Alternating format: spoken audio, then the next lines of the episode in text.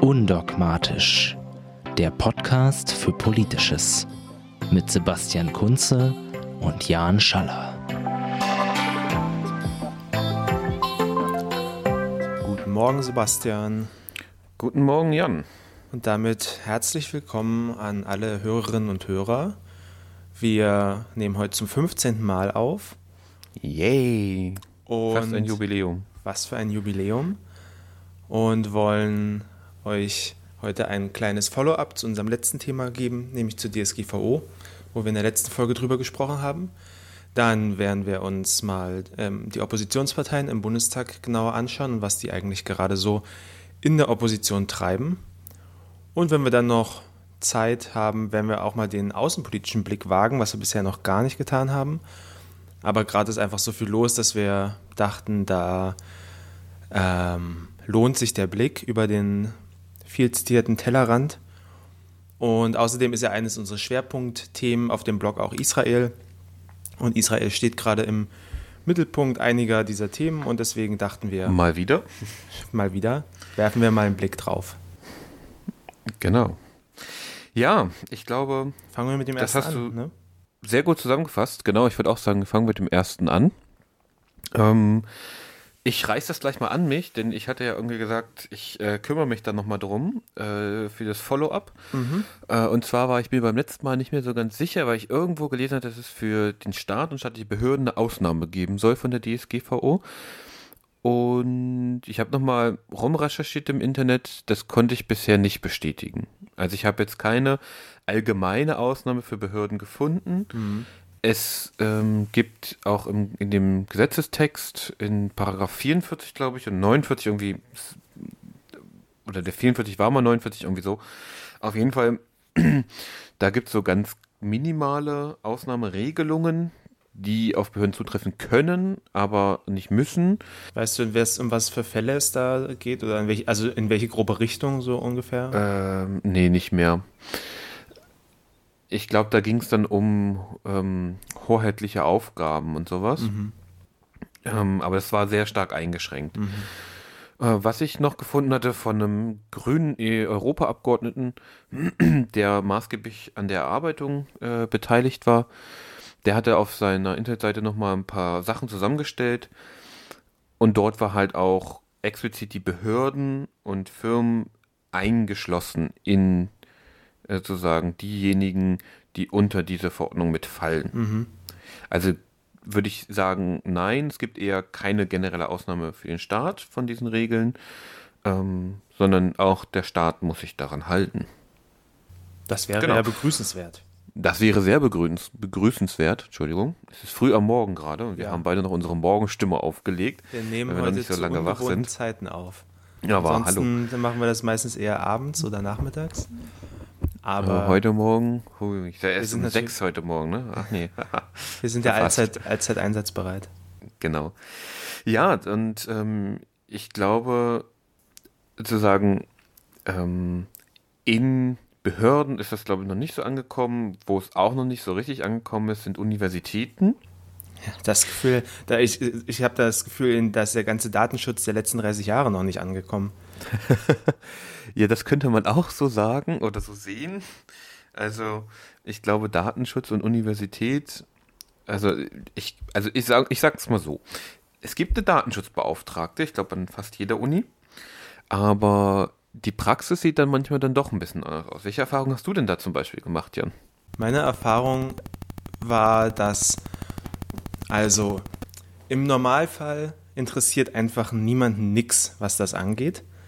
Ähm, da werden dann munter Listen mit Matrikelnummern, E-Mail-Adressen, Namen und so weiter und so fort durch den Seminarraum gereicht. Und niemand kommt auch nur auf die Idee, dass das irgendwie ein Problem sein könnte. Doch einmal habe ich es gesehen, das war äh, ganz interessant. Ähm, da ging es aber um, um das Thema Anwesenheitslisten in Seminaren.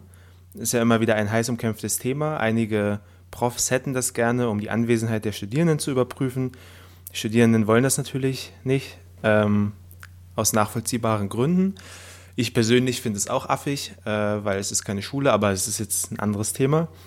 Ähm, aber bei diesen Auseinandersetzungen oder grundlegenden Auseinandersetzungen, ob Anwesenheitslisten grundsätzlich zugelassen werden oder nicht, ist dann irgendwann mal eine clevere Studierendeninitiative auf die Idee gekommen, den Datenschutz als Hebel zu benutzen. Da wurde dann nämlich oh. argumentiert, naja, äh, prinzipiell, wir sind zwar mit dem Ziel und Zweck von Anwesenheitslisten nicht, ähm, stimmen wir nicht überein, aber äh, das viel größere Problem wäre ja der Datenschutz, weil wenn das dann durch den äh, Seminarraum ge äh, gegeben wird äh, und Leute ihre Unterschrift drunter setzen müssen, sind da personenbezogene Daten mit dabei und das wäre äh, halt ein großes Problem. War natürlich offensichtlich, was das Ansinnen dahinter war und dass es hier nicht wirklich um den Datenschutz ging. Aber da ist zumindest mal das Wort Datenschutz in der Uni gefallen. Hm. Ja, wie sieht es denn bei dir aus mit Erfahrungen in der Hinsicht? Ähm, also einerseits ähnlich. Ähm, da, wo ich gerade bin, gibt es ebenfalls keine, keine Anwesenheitspflicht. Da gibt es einen Fakultätsratbeschluss zu. Deswegen gibt es da auch nicht solche Listen. Aber was ich so beobachte, ähm, natürlich liegen in den Büros Dokumente mit personenbezogenen Daten herum. Die sind nicht nochmal extra abgeschlossen, wie es in der Regel oder das eigentlich sein sollte, die nochmal extra gesichert sind. Ähm, und wenn wir dann auch noch ins Digitale gucken, ähm, na klar, das, das geht alles nicht. Da sind Listen mit Namen, Matrikelnummern, Punkten teilweise, die erreicht wurden in der Klausur, die dann hochgeladen werden, damit die Leute wissen, ob sie durchgefallen sind oder nicht. Mhm. Ähm, und ich glaube, es ist teilweise gar nicht mal Boshaftigkeit. Ich glaube, die meisten, also diejenigen, auf die das abgewälzt wird, die das machen sollen, das sind ja oft Sekretariate oder Verwaltungsmitarbeiterinnen, die sind darin nicht geschult. Ja. Und es macht auch noch zusätzliche Arbeit. Ja. Und ähm, wenn Professoren und Mitarbeitende die Leute so überschütten mit Arbeit, fällt das unten runter. Ähm, kann ich in gewisser Weise verstehen. Ich glaube, die Situation an der Uni interessiert es erstmal noch nicht so richtig jemanden. Mhm, mhm. Und dann kommt dazu, ich meine, ich müsste die Leute schulen, ich müsste wahrscheinlich auch mehr Personal anstellen, ähm, um das ordentlich zu machen. Dafür brauche ich halt mehr Geld.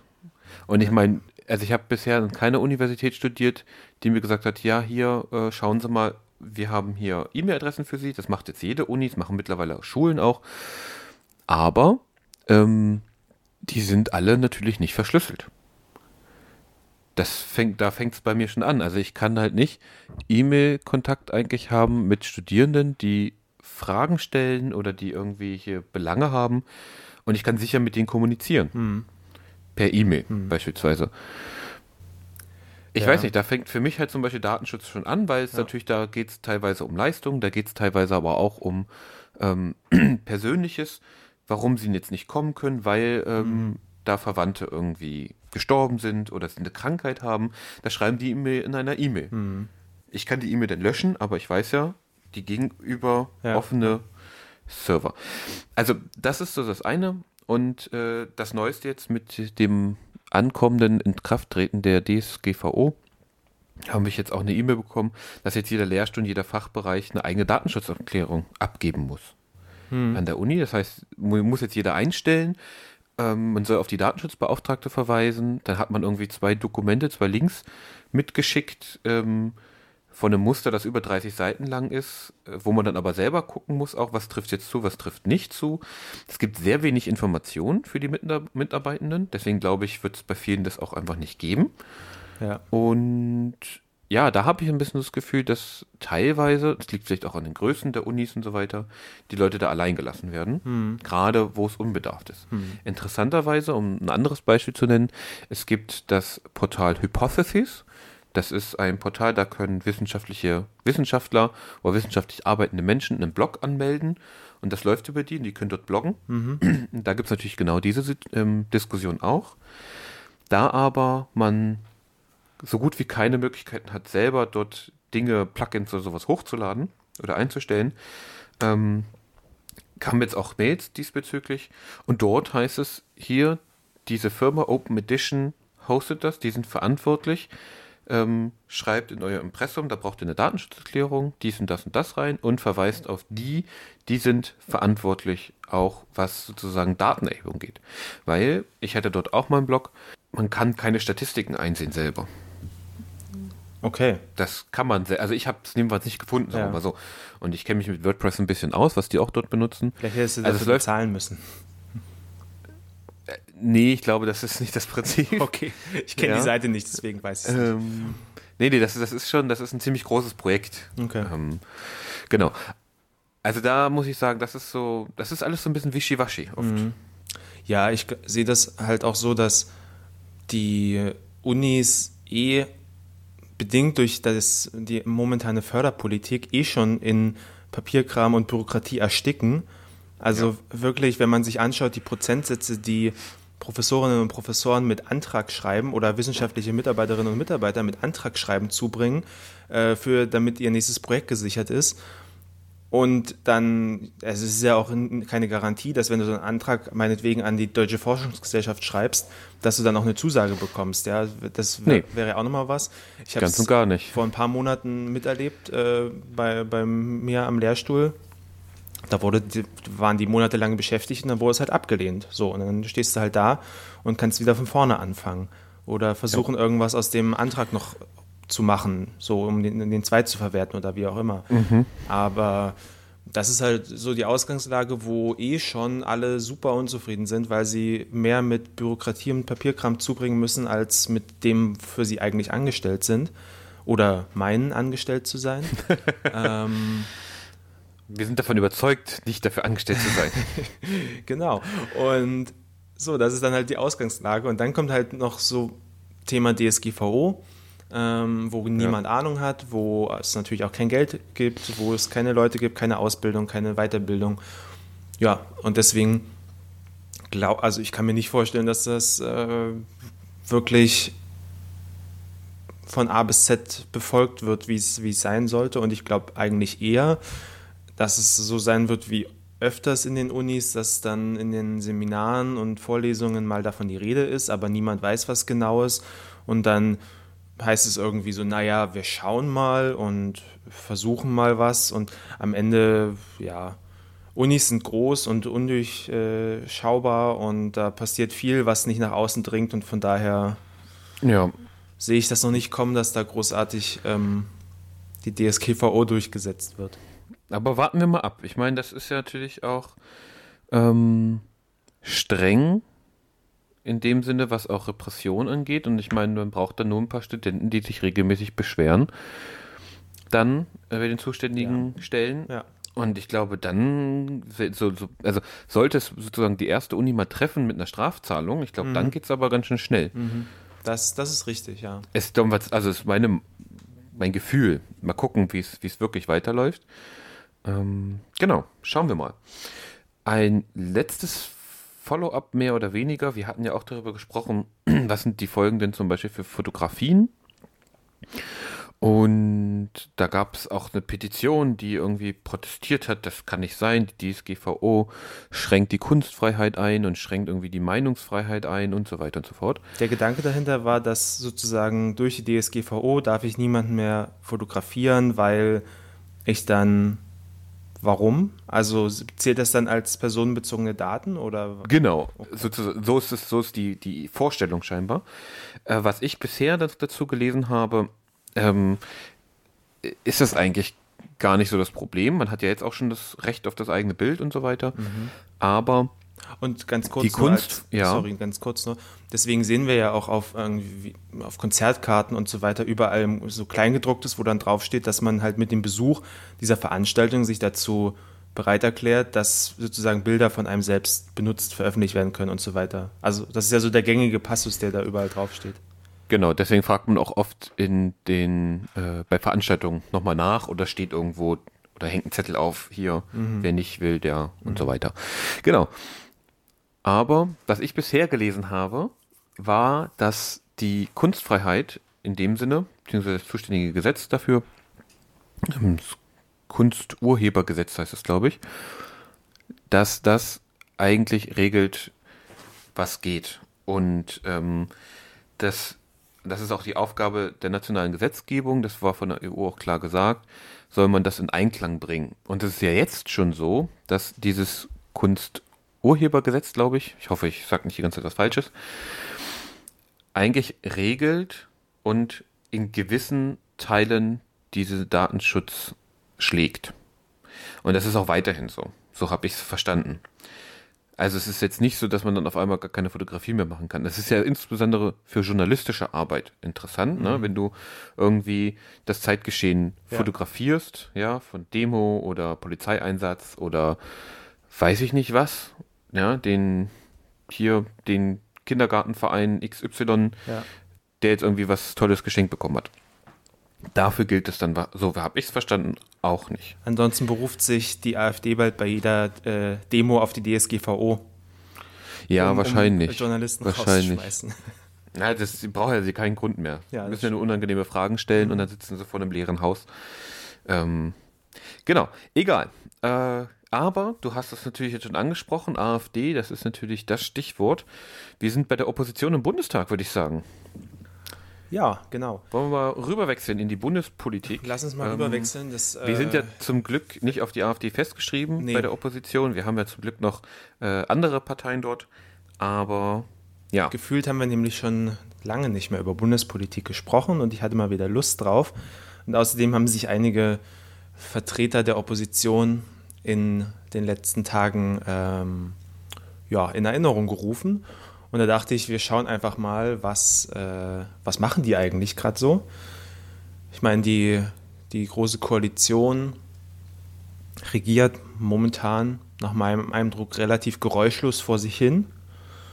Äh, also manchmal hat irgendwie eine, der, der nette Jens Spahn einen kleinen Ausfall, aber das ist man ja gewohnt, von daher keine Überraschung an der Front. Und ansonsten.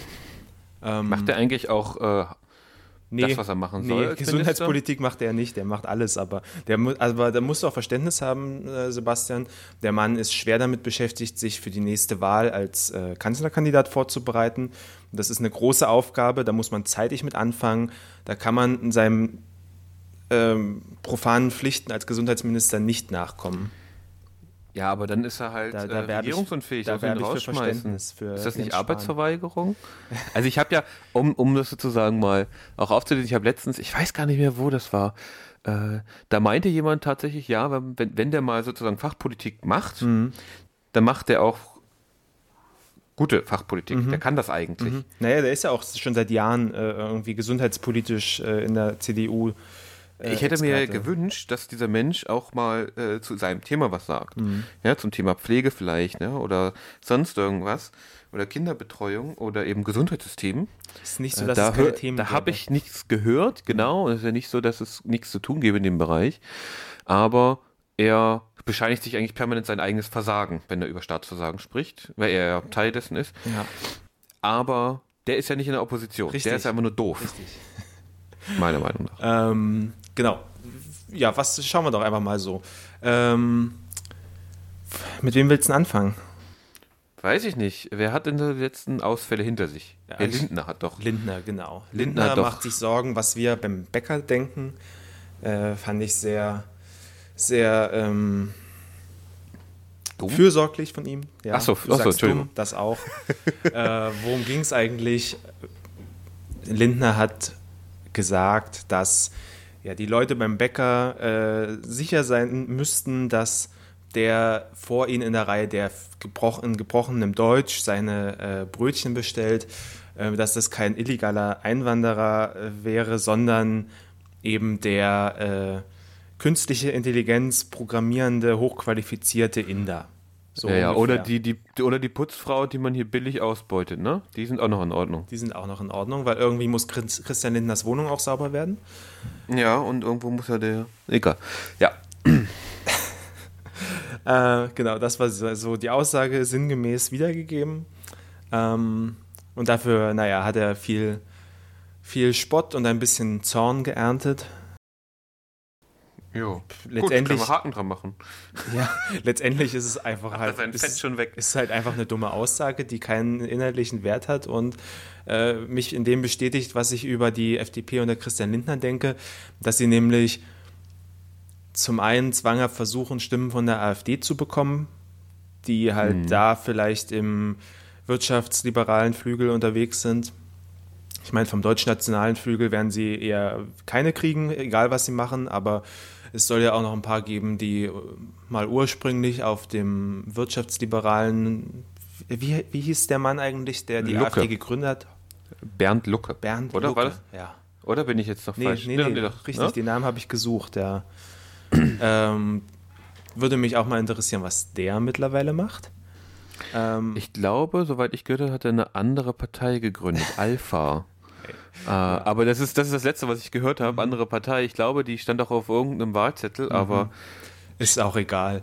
Ähm, ich schreibe es mal auf für, für ein mögliches Follow-up. ja, ja, das wäre mal kurios, glaube ich. Ähm, genau, die FDP unter Lindner ähm, ja, versucht zum einen da irgendwie krampfhaft Wähler und Wählerinnen zu bekommen und zum anderen habe ich jetzt vergessen, was ich dazu noch sagen wollte. Ja, kann ich dann halt noch was dazu sagen? Ich vermisse so ein bisschen die FDP der frühen Zeit.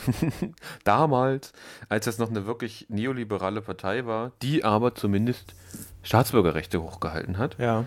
Ja, mit einer Leuthäuser Schnarrenberger oder selbst, dass es Schlimme ist, dass man jetzt sagt, naja, also so schlimm war Guido Westerwelle ja auch nicht. Der war zwar, hatte echt einen Knall, aber eigentlich, und das finde ich schon ganz schön traurig, dass man Ja. so langsam Aber es ist solche ja Sachen so- so denkt. im Vielleicht werden Vergleich- auch einfach nur alt, aber ich meine, im Vergleich, was die jetzt für Leute da haben, Ja.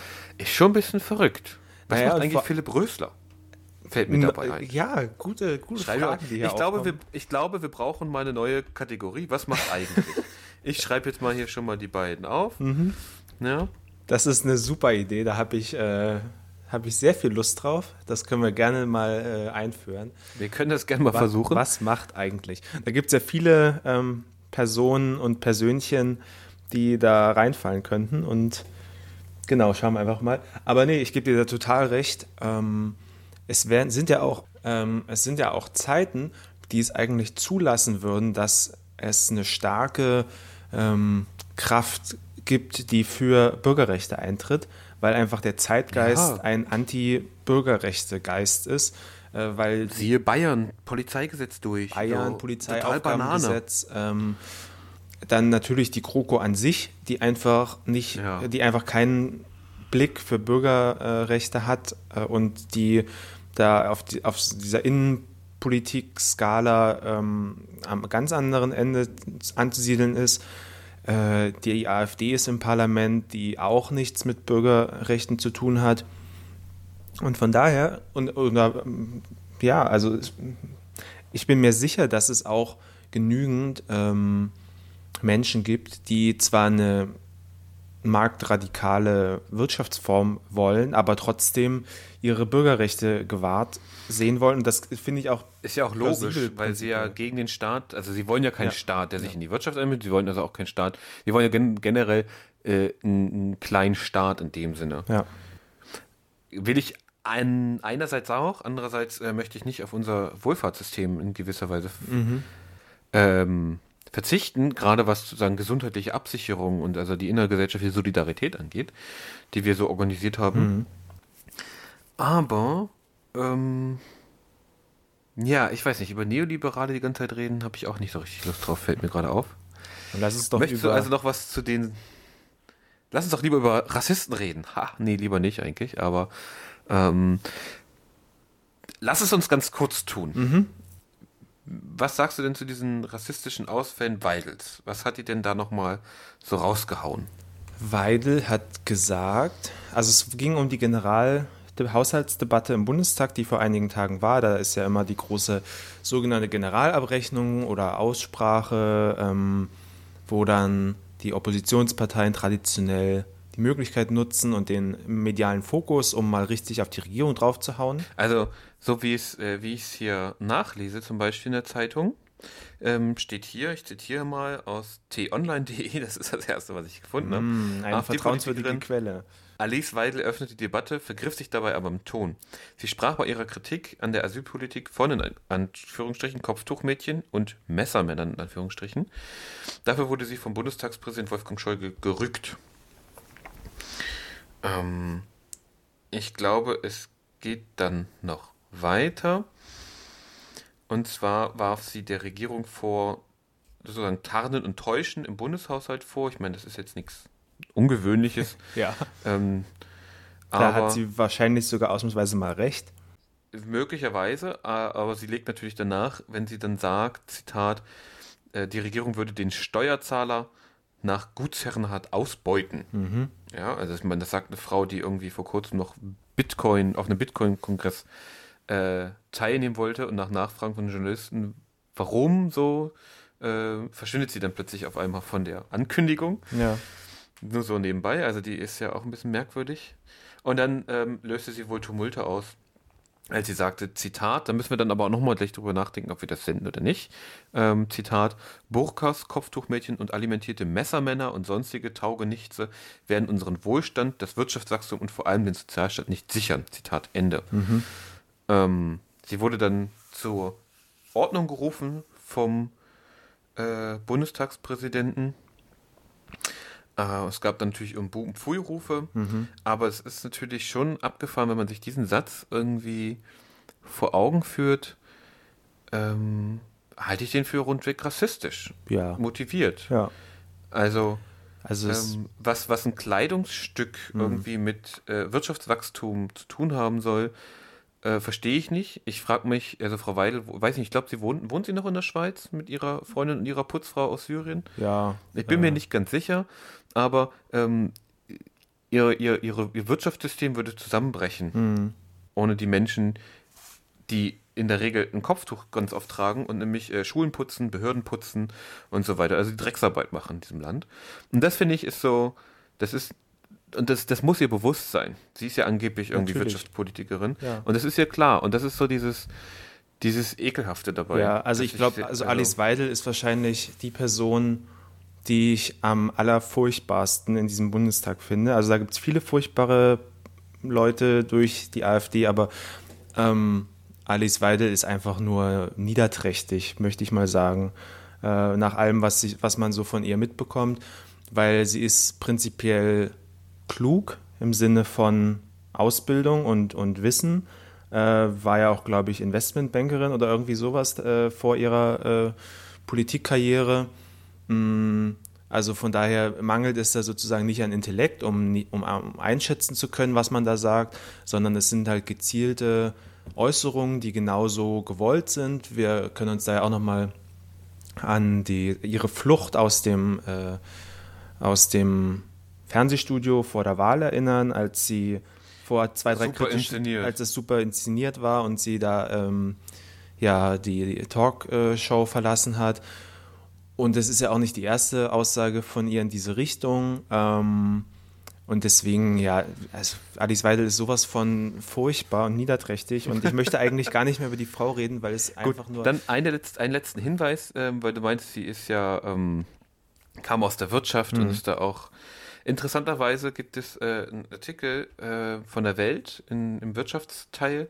Alice Weidel ein krasses Arbeitsziel in Anführungsstrichen, aber bei welchen Startups? Die haben nämlich versucht mal zu recherchieren, diese, diesen Hintergrund von Weidel zu recherchieren. Mhm.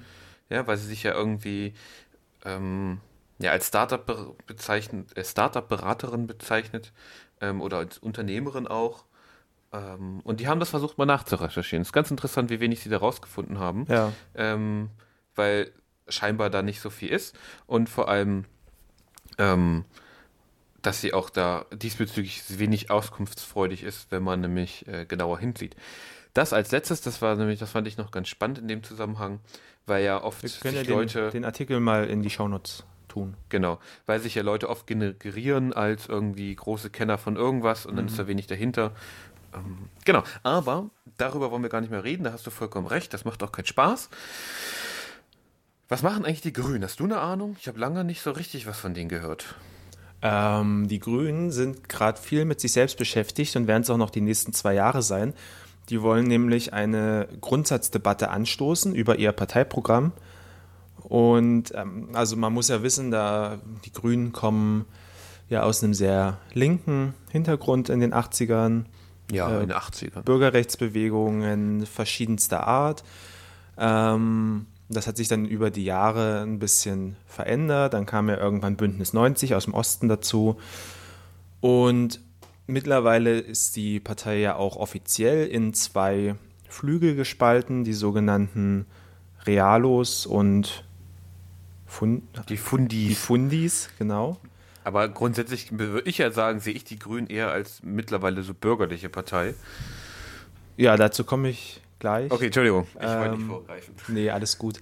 Ähm, ja, das ist ja so die Ausgangslage und es waren ja, also ihre Führungspositionen waren ja auch la sehr lange Zeit so quotiert, also me meistens dann doppelt quotiert, einmal nach Fundi, Realo und dann auch nach Männern und Frauen.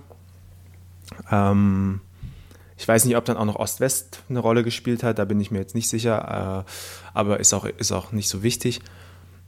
Und ja, dann hat, muss man aber sagen, dass in letzter Zeit die größten Erfolge aus dem äh, Realo-Lager kommen oder dem zuzurechnen sind, wenn man da zum Beispiel Baden-Württemberg nimmt, wo sie ja jetzt den wiedergewählten Ministerpräsidenten stellen mit Winfried Kretschmann.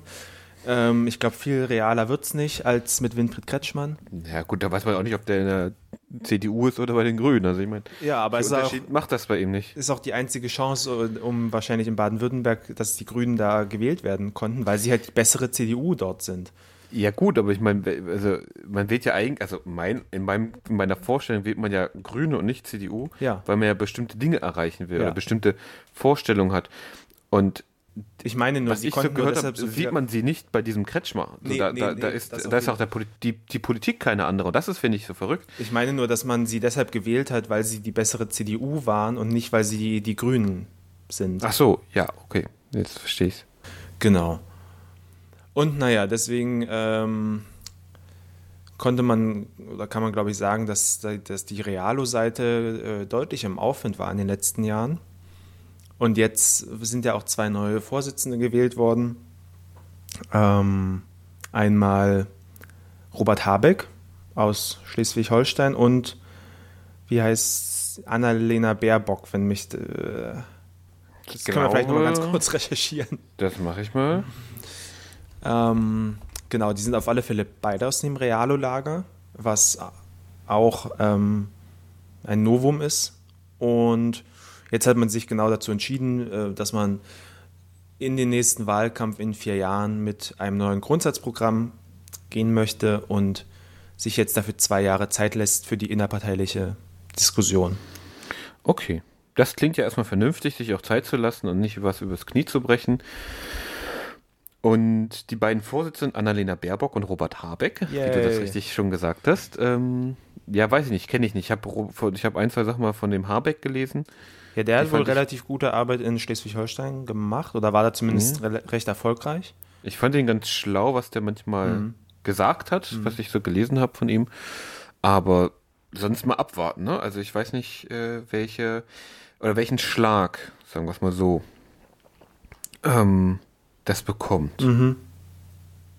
Also ich nehme Eine an, Sache lese ich hier noch, das, äh, Entschuldigung, ich wollte dich gar nicht unterbrechen. Red du erstmal, dann kann ich hier gucken. Ja, ähm, ich gehe eigentlich davon aus, dass sie letztendlich zu einem Programm wollen, was ähm, mehrheitsfähig ist, insofern als dass sie ganz klar auf die Regierungsperspektive gehen bei der nächsten Wahl. Ich denke auch, dass sie den, jetzt haben wir 20, wann war Wahl? 2017, das heißt die nächste Bundestagswahl, wenn nichts Großartiges passiert, ist 2021. Mm, Also äh, ich gehe ganz stark davon aus, dass sie auch im äh, 2021 dann sagen wollen, wir wollen in die Regierung. Äh, waren sie ja jetzt schon nah dran, bis dann Christian Lindner keine Lust mehr hatte. Und ich glaube, prinzipiell ist bei den Grünen sehr viel Lust auf Regierung da. Sie sind ja auch mittlerweile seit einer halben Ewigkeit wieder in der Opposition, haben aber auf der anderen Seite Regierungserfahrung und, und Erfolge durch die Länder eben, ähm, wo sie in einigen Regierungen mit dabei sind. Dazu junge, ambitionierte Leute wie eben Robert Habeck oder Annalena Baerbock und da sind ja wahrscheinlich auch noch ein paar andere, ähm, die dann natürlich auch irgendwann auf die ganz große Bühne wollen. Von daher halte ich das für sehr plausibel, dass, dass sie da in Richtung Regierung gehen. Und ich denke, dass sich das auch in der Grundsatzdebatte äh, widerspiegeln wird. Was wiederum heißt, dass ich mir nicht vorstellen kann, dass da ähm, ein großer Wurf kommt nach links oder so. Ganz, ja, ja, also ich kann mir schon vorstellen, dass so ein, so ein, äh, ein großer Wurf nach halblinks kommt, halt, dass es noch mehrheitsfähig ist und dass man auch mal eine, ich, ich traue den Grünen zu, dass sie ein Angebot machen, was sich wirklich unterscheidet von der GroKo und anderen. Mhm. Aber ähm, wir werden sicherlich kein Fundi-Parteiprogramm sehen. Nee, das glaube ich natürlich auch nicht. Das traut sich heutzutage keiner mehr. Traut sich auch keiner mehr so richtig Visionen, also Vorstellungen über die Zukunft, wie die Gesellschaft aussehen soll, zu formulieren in ihren Programmen. Sondern es ist alles nur noch, äh, ja, in meinen Augen bürokratisches äh, Firmchen, was man ganz oft liest, gerade in Grundsatzprogrammen.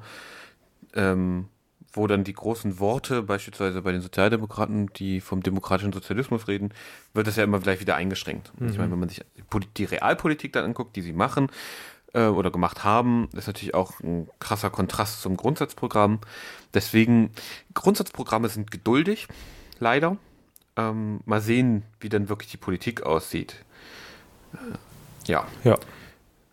Aber jetzt haben wir, glaube ich, alle mal abgegrast, außer die Linken, die haben wir bisher. Die Linken haben wir hab völlig ich, vernachlässigt, ja. Ja, ich habe die von denen auch nicht mehr so viel gehört. Ich glaube, die. Siehst du, jetzt fällt mir nicht mehr, mehr der Name ein von deren Fraktionschefin da, die ich nicht mag. Äh, ich weiß gar nicht, wer das ist. Das Katja Kipping? Ich dachte, oder ist es nee, Sarah Wagenknecht? Nee. Ich dachte, das wäre Wagenknecht. Hm. Ich glaube, die hat letztens mir irgendwas Dummes gesagt, aber ich meine, das ist, bin ich jetzt gewöhnt. Ja, ich habe nichts von denen gehört so groß.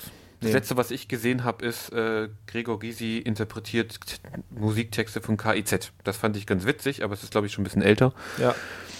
Deswegen lassen wir sie weg. Lassen wir sie weg. Wer, wer nichts zu sagen hat, wird auch nicht behandelt hier bei uns. Richtig. ja, obwohl die AfD hat auch nichts zu sagen. Ja, das stimmt. Vielleicht behandeln sie aus anderen Gründen. Vielleicht müssen wir da mal ähm, wieder ein, ein tiefergehenden Blick drauf werfen, äh, ja.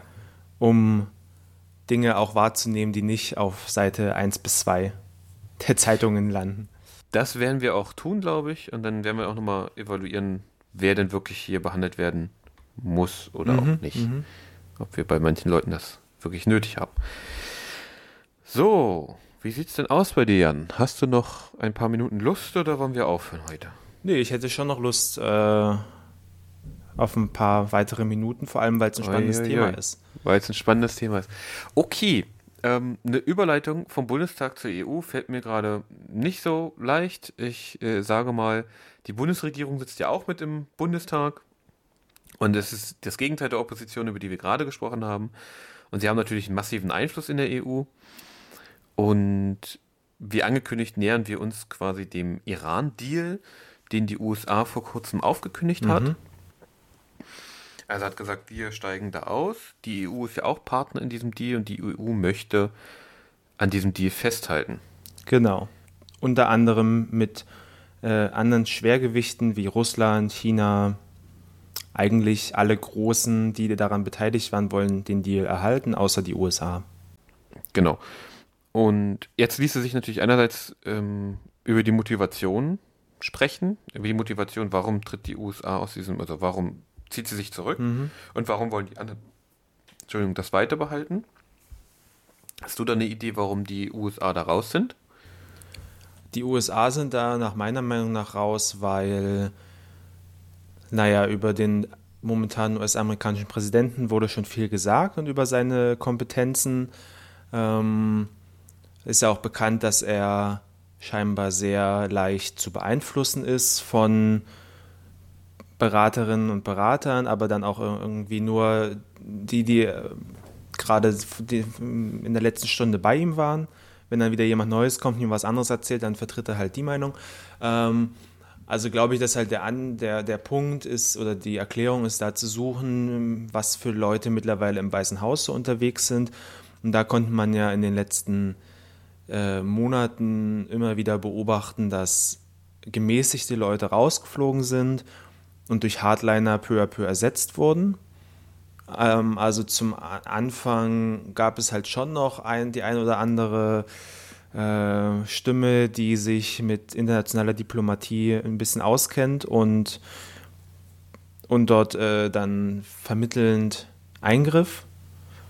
Ähm, Ja, jetzt greife ich einfach mhm. mal ein mhm. und äh, stelle die Nachfrage, weil du ein bisschen abschweißt, wir, warum aber sich aus diesem Deal zurückziehen? Ich meine, außenpolitisch hat, kann man ja genug irgendwas naja, aus machen. dem Deal, weil es halt eine außenpolitische Hardliner-Position ist, ähm, die irgendwie sagt, nein, wir machen keine Deals, wir machen keine äh, Verhandlungen, wir führen entweder Krieg oder setzen unsere Interessen durch, so wie wir es wollen.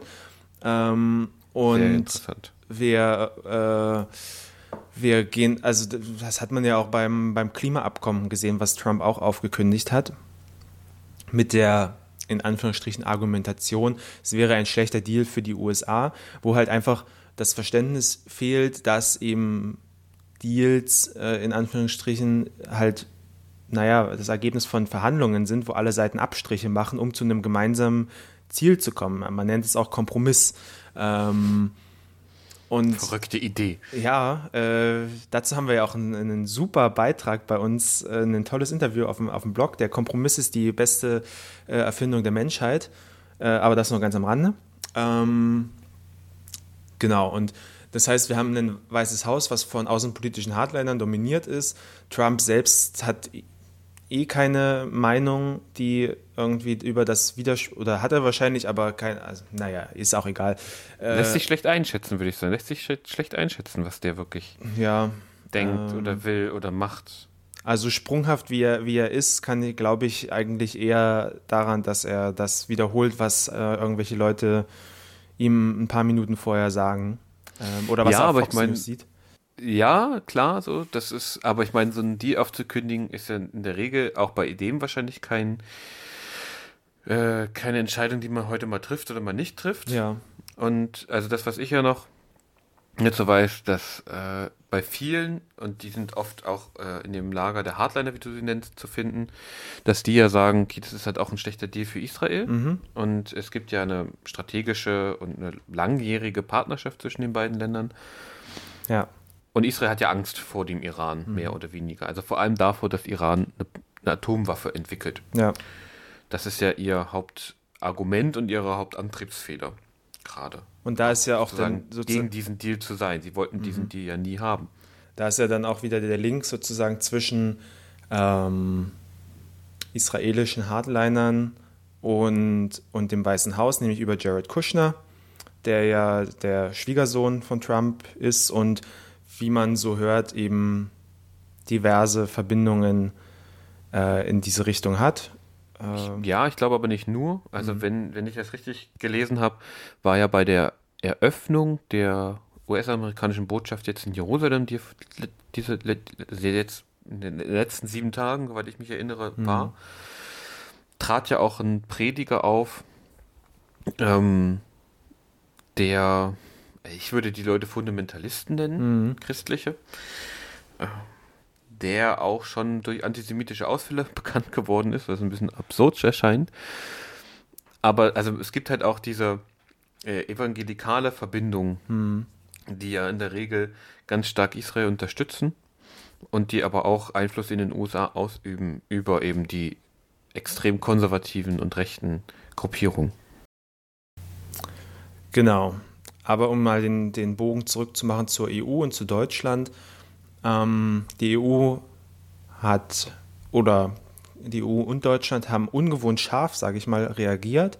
Äh, Merkel hat darauf ja beim Kirchentag, glaube ich, ähm, dazu geredet und sehr für ihre Verhältnisse extrem deutlich gesagt, was sie davon hält, nämlich gar nichts und dass man ähm, nicht einfach nach Gutdünken solche Verträge äh, wieder auflösen kann und dass es unverantwortlich sei und noch einiges mehr, äh, fand ich bemerkenswert.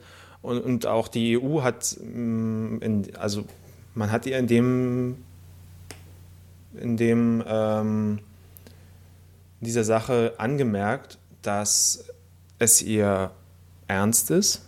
Ähm, mehr als man das bisher gewohnt war in Auseinandersetzungen mit den USA.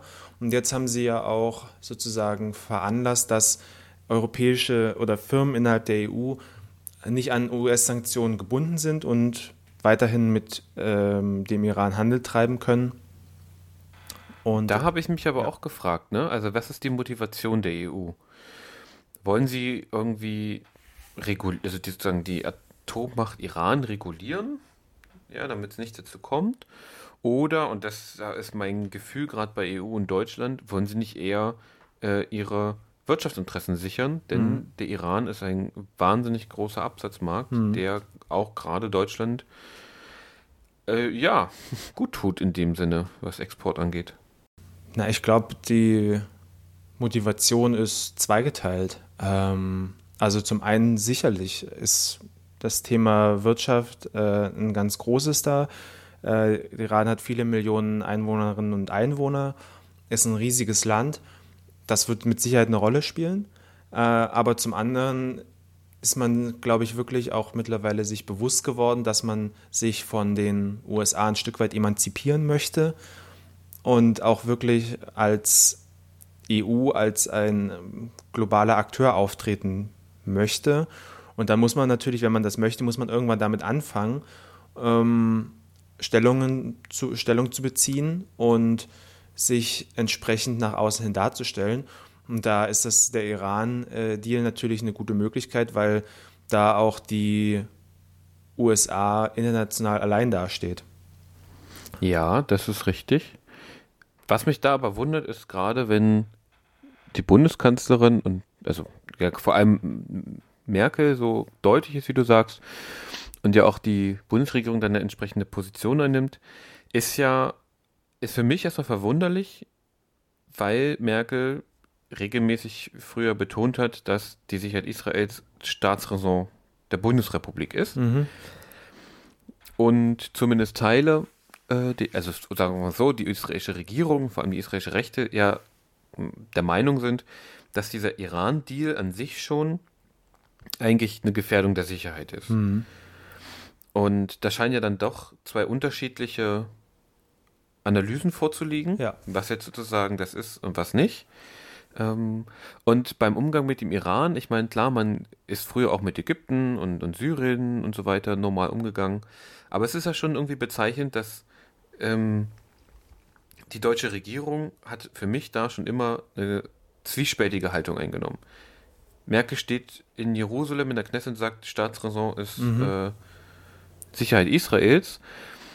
Und gleichzeitig äh, macht man Riesengeschäfte mit dem Iran, wobei bekannt ist und jeder das eigentlich weiß, wer es wissen will, dass der Iran die Hisbollah in, im Libanon und die ja. Hamas im Gazastreifen halt massiv unterstützt und alimentiert mit Geld, mit Waffen mhm. und so weiter.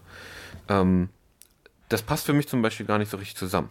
Das ist für mich eine sehr, ähm, ja, eine widersprüchliche Haltung, die man da einnimmt. Naja, ich denke mal, dass ähm, die Bundesregierung da, naja, die alte liberale Lehre zugrunde äh, legt, dass wirtschaftliche Verflechtungen äh, kriegerische Auseinandersetzungen unwahrscheinlicher machen. Ähm, Aber das wissen wir seit dem Ersten Weltkrieg, ist das, stimmt das nicht? Ja, äh, aber wir hatten beim, wir hatten gleichzeitig angefangen hatten wir, hatten wir ein Ausmaß an Globalisierung, also internationale Verflechtung, ja, die aber, wir erst irgendwann Mitte des 20. Jahrhunderts wiedergewonnen haben. Ja, aber also, das spielt ja überhaupt keine Rolle in der Frage, weil also es ist ja nicht wichtig, was äh, also was wissenschaftlich äh, vielleicht äh, erwiesen ist, sondern es ist, spielt das eine Rolle, was geglaubt wird. Und ich glaube, der Glaube daran durch äh, durch wissenschaftliche äh, wissenschaftlich, durch wirtschaftliche Verflechtungen und ähm, Aktivitäten äh, Frieden zu sichern, ist, glaube ich, extrem weit verbreitet bei vielen äh, Menschen. Und ich nehme es der äh, Regierung oder Merkel auch in dem Fall ab, dass sie ähm, wirklich davon überzeugt sind, dass eine Verhandlungslösung die bessere äh, Lösung ist äh, gegenüber einer konfrontativen auch natürlich daraus, dass die EU gar keine konfrontative Lösung bieten kann, weil sie keine Armee haben. Ähm, und von daher äh, glaube ich sozusagen, dass man sich innerhalb der EU schon mm, stark auf diesen äh, Standpunkt zurückzieht, dass man eben, eine, wie man über sich selbst sagt, eine Friedensmacht ist, die ihre Kompetenzen im Verhandeln und äh, im internationalen Abkommen hat. Und das möchte sie natürlich stärken, beziehungsweise äh, nach außen hin darstellen. das kann ich ja verstehen. Das ist ja, glaube ich, auch ganz löblich irgendwie als äh, oder so, so, so zu handeln, um, um Frieden zu stärken. Aber ich meine, die Konfrontation ist doch schon längst da, wenn man sich die Region selber anguckt. Also ich meine, es ist ja ziemlich klar, dass wir mit dem arabischen Frühling, mit dem Bürgerkrieg in Syrien und dem Auftreten von Daesh, also dem, dem IS, ja massive Machtverschiebungen in der Levante haben irgendwie. Mhm. Und gerade Saudi-Arabien und der Iran als Regionalmächte Gegenspieler sind. Wir mhm. haben irgendwie einen ähm, sunnitischen, das sunnitische Saudi-Arabien, wir haben das schiitische Iran und die versuchen beide, ähm, oder die konkurrieren beide um Macht und Einfluss in der Region. Und das führt ja mittlerweile dazu, dass die, das Saudi-Arabien, das, was früher ja auch noch im Kriegszustand, ich glaube vielleicht sogar immer noch im Kriegszustand mit Israel ist offiziell, ähm, schon früher Israel Überflugrechte eingeräumt hat mhm. für Kampfjets, die Richtung Iran geflogen sind. Und mittlerweile nähern sich die beiden Staaten in einer Form an, die es bisher nicht gegeben hat. Mhm. Und es zeigt auch zum Beispiel die Äußerung des ähm, saudi-arabischen Prinzen, so dass zu den Palästinensern, dass die jetzt so langsam mal sich zusammenreißen müssen, in Anführungsstrichen, ähm, dass da auch von Seiten der arabischen Staaten zum Beispiel für die Palästinenserinnen kaum Interesse wirklich da war. Ja. Man hat irgendwie dieses Flüchtlingsproblem am Leben gehalten, um Druckmittel zu haben, aber man hatte auch, was heißt nie, aber man hatte nicht direkt einen realpolitischen, also sagen wir, ein Problem in dem Sinne mit Israel, dass es nicht, wenn es um knallharte Realpolitik geht, man nicht zusammenarbeiten könnte. Mhm. Also das könnte in, in, dieser, in diesem Konflikt in der Region, es sind ja sehr viele Konflikte, die es da gibt, ähm, andeuten, dass da sich vielleicht irgendwann was bewegt. Aber wir haben ja im Endeffekt schon einen Stellvertreterkrieg. Ja. Über verschiedene, also ne, in Iran Syrien. kämpft. Wir haben in, in, Syrien ganz massiv. Wir haben aber gleichzeitig, das hatte ich ja schon gesagt, über Hamas und Hisbollah ähm, den Kampf mit Israel. Ne? Wir haben irgendwie Saudi-Arabien mischt so in einigen Ländern mit, mhm. militärisch, auch mit deutschem Kriegsgerät. Äh, das ist nämlich auch so die andere Seite der sogenannten Friedensmacht Deutschland und EU, dass wir aber eine der weltgrößten ähm, Kampfmittelexporteure sind. Mhm. Ja, wir verkaufen Panzer in die Türkei. Wir wollen eine Panzerfabrik in der Türkei bauen. Also das, das funktioniert für mich nicht.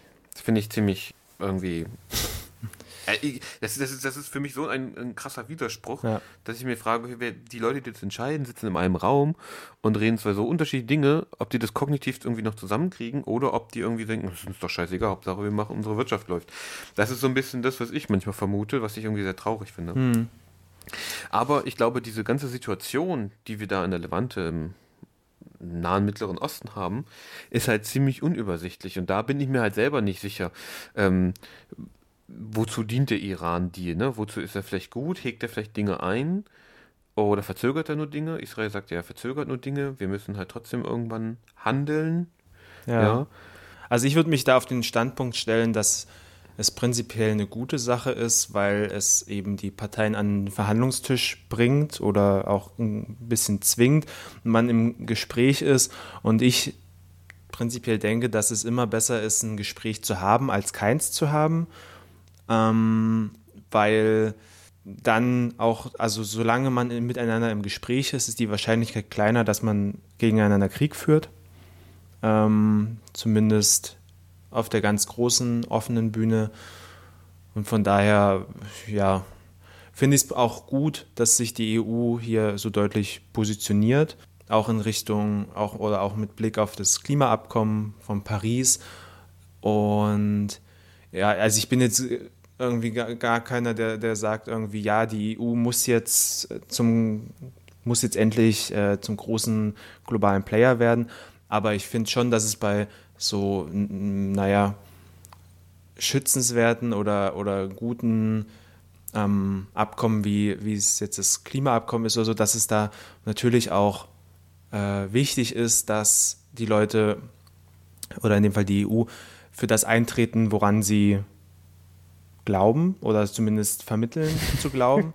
ähm, wollen wir nochmal über die EU-Außengrenzen reden und woran sie glauben? Und nee, wollen wir heute haben? nicht. Äh, wollen wir heute nicht, das finde ich auch. Aber ich fand es eigentlich ganz schön, du hattest so eine schöne, du hattest so eine schöne, hoffnungsvolle, positive Note. Ja. Jetzt in dem, was du sagst. Und äh, ich fände, das wäre vielleicht doch mal ein guter Schluss für den heutigen Podcast. Wir müssen einfach auch ein wenig hoffen manchmal, dass es besser wird. Genau. Und wir sehen ja auch empirisch, dass die Welt eigentlich immer besser wird, in Anführungsstrichen, dass es immer Menschen besser geht und immer mehr weniger Menschen in Armut leben beispielsweise. Mhm. Also hoffen wir auch, dass ähm, wir auch in einer friedlicheren Welt bald leben, um das mal richtig pathetisch auszuschlachten. Sehr schön. Ähm, ich danke dir, Jan, für dieses äh, morgendliche Gespräch über Politik. Der Dank geht an dich äh, zurück. Gerne. Dann danke fürs Zuhören an alle ZuhörerInnen. Und ich hoffe, ihr schaltet bald wieder ein. Ich hoffe, ihr lest auch mal auf unserem Blog undogmatisch.net und wünsche euch jetzt ein gutes Wochenende. Tschüss nach Berlin, Jan. Nächstes Mal dann mit Was macht eigentlich Bernd Lucke? Da bin ich schon sehr drauf gespannt. Und in diesem Sinne, äh, tschüss nach Hannover und in die Welt. Undogmatisch. Der Podcast für Politisches. Auch im Netz unter www.undogmatisch.net.